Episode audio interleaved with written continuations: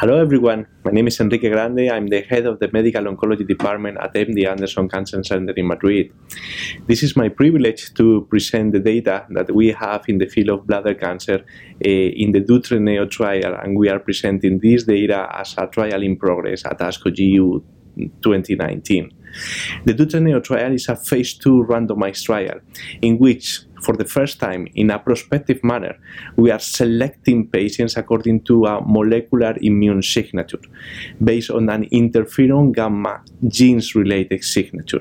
So, according to the expression of these genes, we are prospectively selecting patients to uh, as called for immunotherapy. So these patients in the neoadjuvant setting are referred to receive cisplatin-based chemotherapy. And those patients that are hot for immunotherapy signature, we are prospectively randomizing these patients to receive chemotherapy as a control arm or the combination of the durvalumab and tremelimumab, a PD-L1 plus a CTLA-4 inhibitor in this setting. The combination of durvalumab tremelimumab is offering for sometimes, uh, let's say, more than 40% of pathological complete responses in the early uh, data that we have so far.